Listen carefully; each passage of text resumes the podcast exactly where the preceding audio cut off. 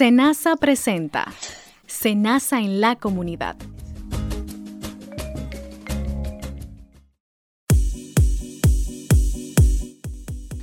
Amigos, sean todos ustedes bienvenidos a una entrega más de su programa Senasa en la comunidad. Recordarles que este espacio llega a ustedes gracias al Seguro Nacional de Salud Senasa para brindarle información de primera mano a todas las personas que siempre están con nosotros en sintonía. Hoy está a mi lado, como siempre, Dileika. Dileika, hola, ¿cómo estás? Hola Luis, ¿qué tal? Bien, gracias a Dios. ¿Y tú? Muy bien, gracias a Dios. Siempre felices de estar aquí con ustedes compartiéndoles un importante contenido y que ustedes se mantengan en sintonía con nosotros. Luis, como siempre, hoy tenemos eh, un tema bastante interesante y es que vamos a destacar cuál es la red de prestadores importantes a destacar en el régimen subsidiado que está disponible para nuestros afiliados. Y como siempre, pues con nosotros un experto en el tema. Así es. Esta parte es eh, muy importante. Luego, en programas anteriores, nosotros les, le hacemos saber a nuestros afiliados cuál es el proceso de afiliación a lo que es el régimen subsidiado, qué debe de hacer para afiliarse al Seguro Nacional de Salud en el régimen subsidiado, pero luego de que ya tiene la afiliación, eh, es bueno saber que los afiliados dónde ir cuando tienen alguna eventualidad de salud, si quieren ir al médico, a dónde deben de ir. Los afiliados al régimen subsidiado tienen garantizado los servicios de salud a través de los hospitales centralizados, hospitales de autogestión, ONGs y los patronatos. En el día de hoy conoceremos cuáles son esos centros, cómo podemos recibir los servicios de salud y a dónde debo dirigirme ante cualquier emergencia presentada. Así es, y es importante destacar que para SENASA es necesario que todos sus afiliados conozcan cuáles son los centros que pueden visitar, los especialistas que están disponibles en los diferentes niveles de atención y ante cualquier emergencia saber a dónde acudir. Así que este tema precisamente es lo que vamos a tocar. Si vas a buscar un servicio de salud, usted como afiliado del régimen subsidiado y no lo encuentra disponible en un centro, saber dónde puede comunicarse, a dónde acudir y bueno, pues entonces todo eso lo vamos a desglosar en el día de hoy. Así es, también eh, SENASA, la institución busca siempre mantener al afiliado al tanto, concientizándolo de cuáles son esos deberes y cuáles son esos derechos que como afiliado al régimen subsidiado le corresponde. Nosotros buscamos que ustedes conozcan cuáles son esos derechos que ante cualquier eh, situación presentada puedan reclamar y denunciar y en su momento comunicarse con nosotros para cualquier tipo de queja que usted quiera hacer. Deben de permanecer eh, pendientes a nuestras redes sociales porque ahí nosotros siempre anunciamos nuestras jornadas de inclusión social que realizamos junto a la Dirección General de Programas Especiales de la Presidencia. Ustedes manténganse al tanto para que se entere cuándo le corresponde a su comunidad hacer esos procesos de afiliación por su comunidad y así usted va y hace el proceso de afiliación que anteriormente nosotros lo habíamos expuesto. Recuerde que esta y todas las informaciones necesarias del Seguro Nacional de Salud SENASA está en nuestra página web www.arssenasa.gov.do y en nuestro Facebook y Twitter arroba ARSSenasa RD. Si quiere comunicarse vía telefónica es el 809 701-3821 y desde el interior sin cargos al 1-809-282-77. Ustedes no se muevan, que vamos a una brevísima pausa y al regresar tenemos ya a una invitada muy especial. Ante una alerta de huracán. Tipo de boletín. Alerta roja. Boletín de aviso indica que en las próximas 24 horas una zona determinada del país será afectada al menos con dos de los efectos destructivos. En esta etapa hay que tomar acción inmediata para salvaguardar vidas y propiedades.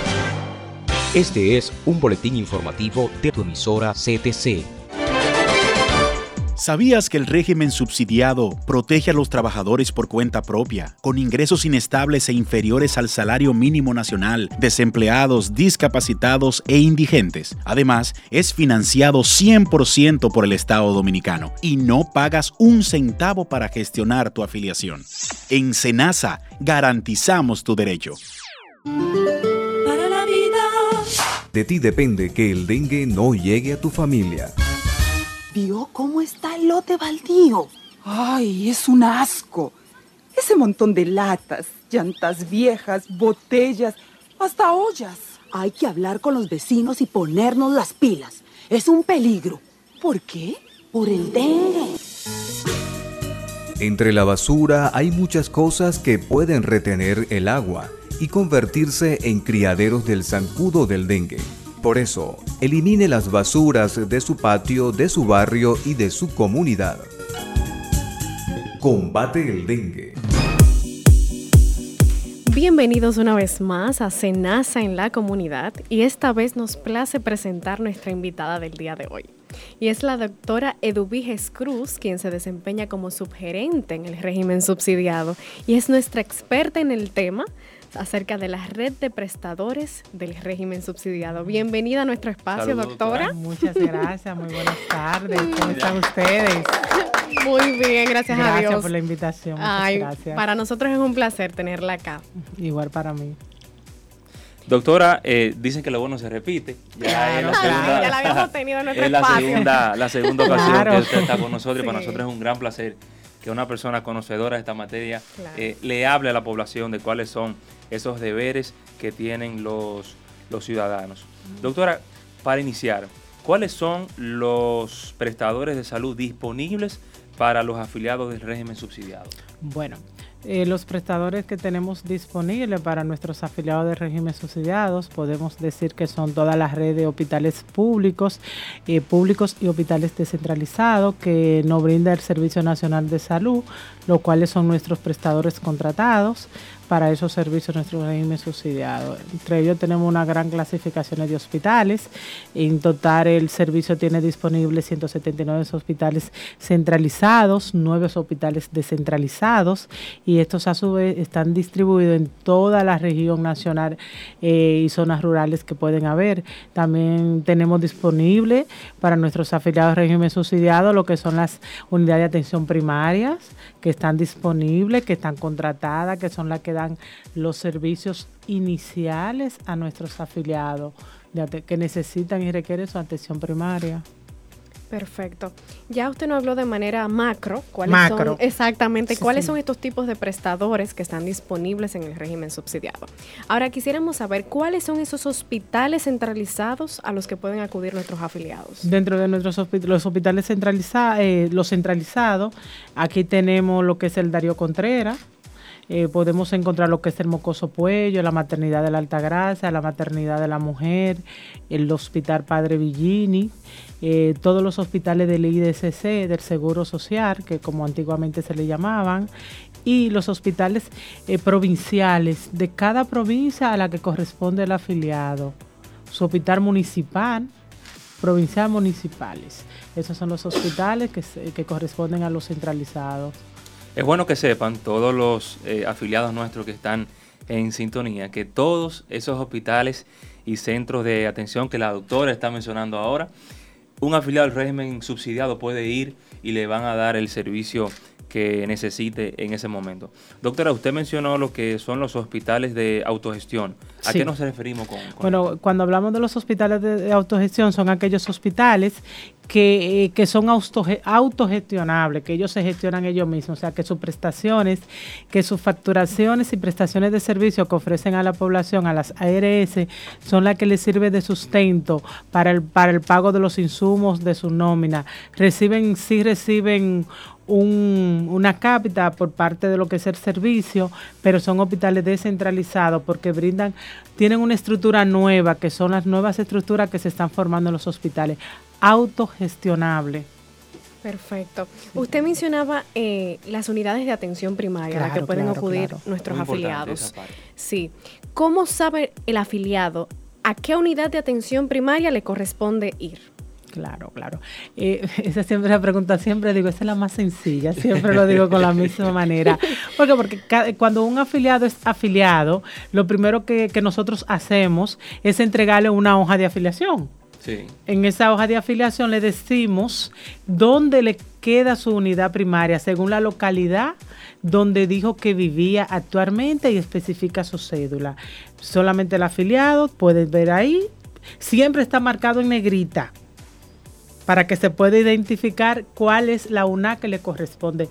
Ojo, importante saber uno como afiliado es que si usted cambia de domicilio, si ya no vive en el campo, en el municipio, en el paraje donde vivía antes, y usted se fue a vivir a la ciudad con su hijo, con un hermano porque ya estaba muy adulto y no podía estar solo. Bueno, sencillo, va a uno de nuestros centros de atención de, atención al cliente eh, que están ubicados en, todos los hospitales. Prácticamente tenemos un representante nuestro a una oficina principal donde le quede más cercano y ahí hace una solicitud de cambio de una es muy importante que nuestros afiliados hagan ese cambio de registro, porque hay una serie de parámetros y políticas que están muy, muy de la mano de la UNA en la que corresponde el afiliado, como es la entrega de sus medicamentos a esos afiliados crónicos que corresponden a nuestros círculos comunitarios, y a los adultos mayores, nuestro programa de adultos mayores y protección. Entonces, es importante que cuando hacen un cambio de domicilio, hagan el cambio de la UNA a la que le corresponde. Excelente. Amigos, estamos conversando con la doctora Eduviges Cruz, quien es nuestra subgerente de servicios de salud en el régimen subsidiado, tratando un tema de, un tema de, suma, de sumo interés como es los prestadores de servicios de salud del régimen subsidiado. Doctora, hemos hablado de los centros en sentido general, pero si hay un afiliado que nos está escuchando en este momento y es del régimen subsidiado precisamente, quiere ir a un especialista, ¿dónde él debe de ir y si tiene algún costo? Mira, el costo no lo tiene, recordando que nuestros afiliados subsidiados no tienen ningún costo de, ni de copago ni costo al pago del servicio que va a recibir independientemente de cuál sea la especialidad que, necesite. O sea que el costo es ninguno para nuestros afiliados régimen subsidiado. ¿Cuál es la ruta que está establecida que debe seguir ese afiliado? Bueno, lo primero, como decíamos, de la importancia de su UNA y su centro de atención primaria, como, como tiene su nombre, y es que debe visitar su centro de atención primaria. El médico familiar, el médico asignado, es el que va a identificar sus necesidades de referimiento. Le va a llenar su hoja de referimiento hacia la especialidad que necesita.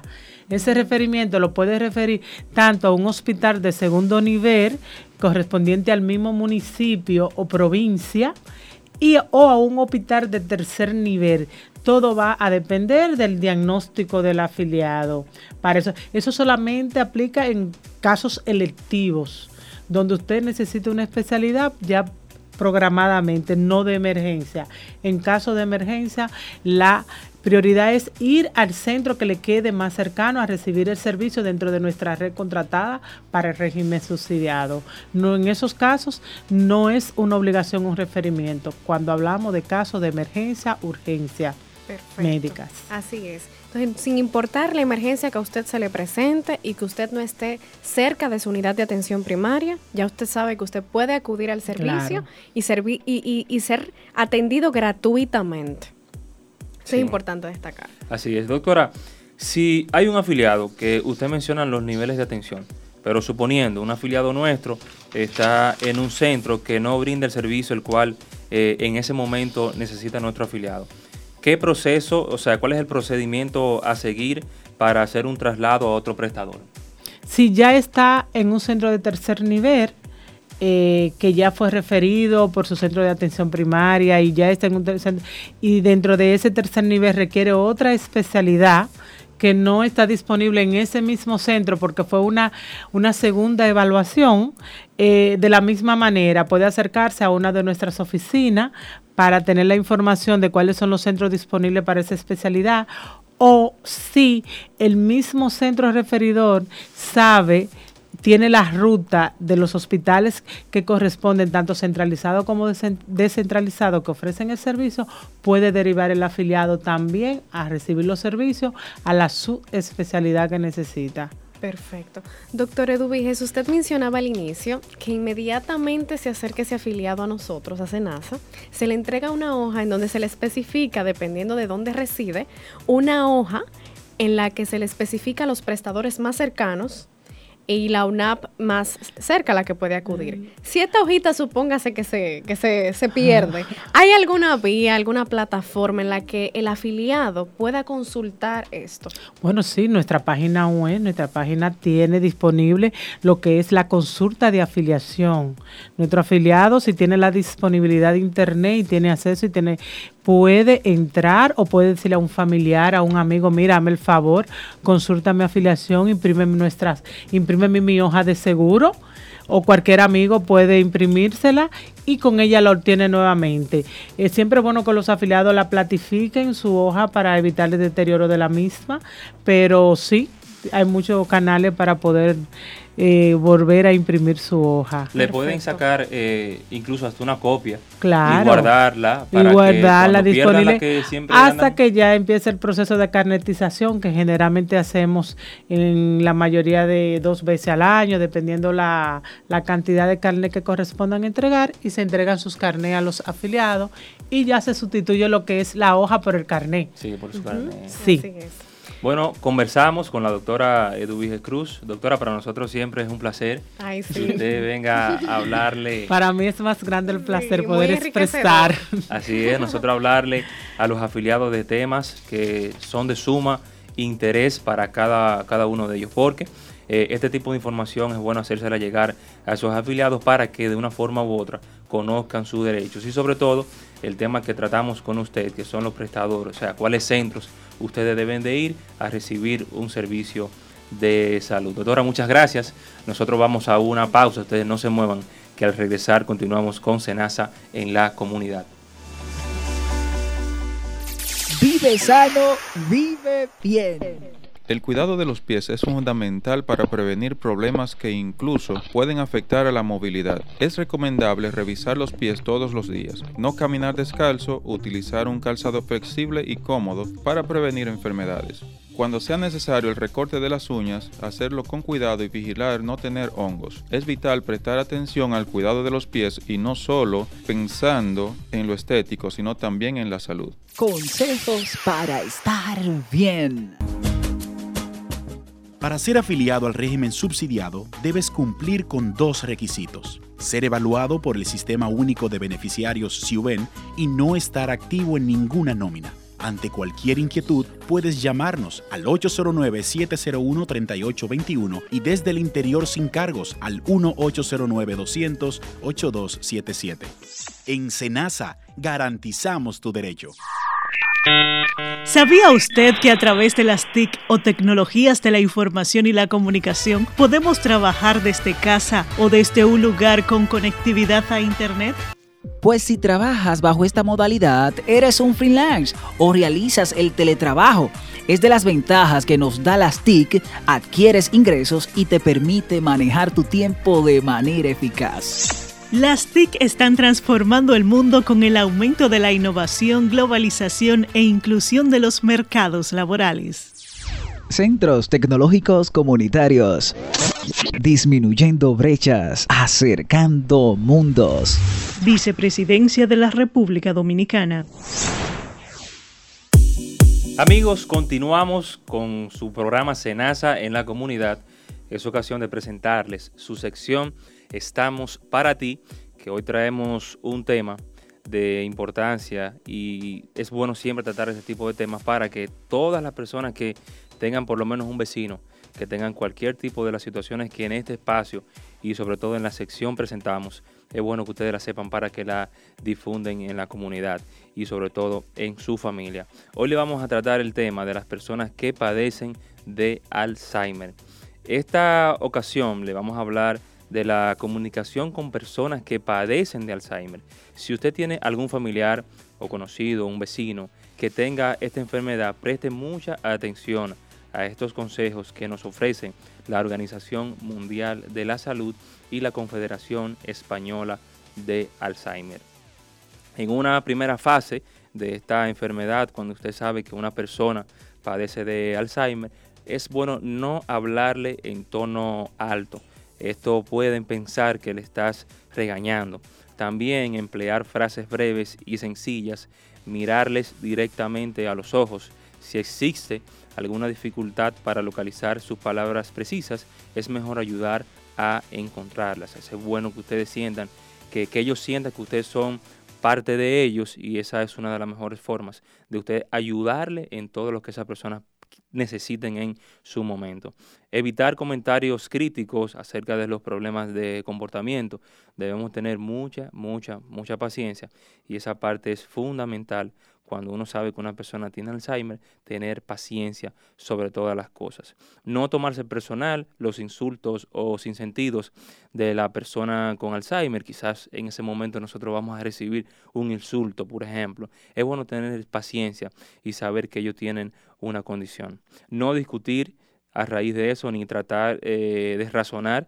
Debemos explicarles cuidadosamente cada cosa y las veces que sean necesarias, hacerle saber lo que tú quieres en su momento, pero obviamente teniendo un poquito más de paciencia de lo normal.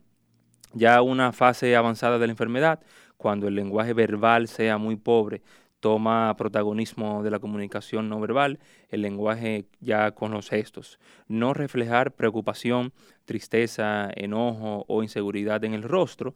Eso, aunque suene difícil al ver que una madre o un padre o un familiar no conoce a su hijo o a ningún miembro de la familia, debemos manejar esta situación porque todo cambia y no sabemos qué esperar. Ellos saben que es una realidad y que nosotros sabemos que es el diario vivir que nos tocó. También usar un tono de voz mucho más suave, no gritarle ni hablarle como si no entendieran a esa parte sí es bueno explicarle a usted las cosas dos, tres, cuatro veces, las veces que sean necesarias, ellos se lo van a agradecer y habituarse a contarle lo que estamos haciendo. Esta parte es muy importante, recuerden que estos consejos, estos tips, lo da la Organización Mundial de, de la Salud para aquellas personas que padecen de Alzheimer. Es bueno que ustedes sepan que la paciencia es fundamental en la primera y en la segunda fase cuando nosotros tenemos un pariente que tiene esta, esta condición. Ustedes no se muevan, que al regresar continuamos con la parte final de su programa Senasa en la comunidad. Yo no sé qué haría si me faltara Jennifer. La verdad que los hijos le dan a uno una felicidad inmensa. Jennifer comenzó con unos dolores en el cuerpo y una fiebrecita. Un par de días después tenía un dolor en los ojos, como dolor en la frente, ella decía. No tenía apetito y vomitó como dos veces. Yo me asusté y salimos corriendo para el hospital. Gracias a Dios que llegamos a tiempo. Era dengue. Nos pasábamos con un día y, Dios mío, mi Jennifer no estuviera con nosotros. Papi, te quiero. Actúa a tiempo. Haz tu parte. Vive bien.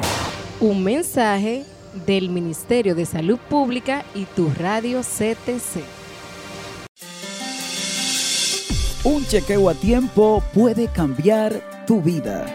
Más del 75% de las mujeres con cáncer de mama no tienen ningún antecedente familiar de esta enfermedad. Solo una de cada 10 pueden tener cáncer de mama hereditario. Esta enfermedad no se contagia. Si se detecta a tiempo, ayuda a mejorar tu calidad de vida. Por tu bienestar y el bien de los que amas, cuida tu salud. Centros Tecnológicos Comunitarios. Disminuyendo brechas, acercando mundos. Vicepresidencia de la República Dominicana. Consejos para estar bien. Si sufres de dolores de cabeza constante o estrés mental, recuéstate en la cama cerca de una pared y eleva tus piernas contra ella. Mantén esta posición por 5 minutos y sentirás la diferencia. Vive sano, vive bien. Vicepresidencia de la República Dominicana. Amigos, Senasa en, en la comunidad Dileca hoy un programazo. Así es, muy exquisito, muy interesante. Así es, hoy teníamos un tema de verdad que sumamente interesante, eh, hablándole a los afiliados de cuáles son esos centros esos prestadores el cual el régimen subsidiado tiene la disponibilidad de ir. Y como lo expuso nuestra invitada, la doctora Eduviges Cruz, toda esa red pública, incluyendo los hospitales de distintos niveles de complejidad, como ella lo explicó, unidades de atención primaria, hospitales de segundo y tercer nivel y esos centros diagnósticos. En las UNAP los afiliados reciben las orientaciones de centros donde pueden recibir los servicios bajo la cobertura del régimen subsidiado. De igual forma, si usted necesita cualquier otra información, eh, visite uno de nuestros atención a usuarios en nuestras oficinas, le van a suministrar toda la información que usted quiera con relación a este y cualquier otro tema. Y ya por mi parte, para finalizar, es bueno que todos ustedes sepan que los afiliados que están hoy en el régimen subsidiado, única y exclusivamente pueden visitar los centros que la doctora le ha mencionado anteriormente. Los centros privados, clínicas privadas no están contemplados dentro de la red para las personas que están los afiliados del régimen subsidiado. Así es, y le motivamos a, que si usted como afiliado del régimen subsidiado desconoce la unidad de atención primaria que a usted le corresponde, acérquese a cualquier centro o counter más cercano, que ahí usted va a conseguir su hoja de afiliación, hace su proceso de afiliación o investiga cuál eh, unidad de atención primaria es que le corresponde. Y pues la red de prestadores disponible acorde al lugar donde usted reside específicamente. Así que bueno, sin más, nos despedimos. Será hasta una próxima entrega. Recuerde que estas y más informaciones usted puede conseguirla a través de nuestra página web www.arssenasa.gov.do o seguirnos a través de nuestras cuentas de Twitter y Facebook como arroba rd y ante cualquier inquietud pues llamarnos a los teléfonos 809-701-3821 y desde el interior sin cargos al 1809-282-77. Será hasta una próxima entrega. Gracias por mantenerse con nosotros. Senasa presentó Senasa en la comunidad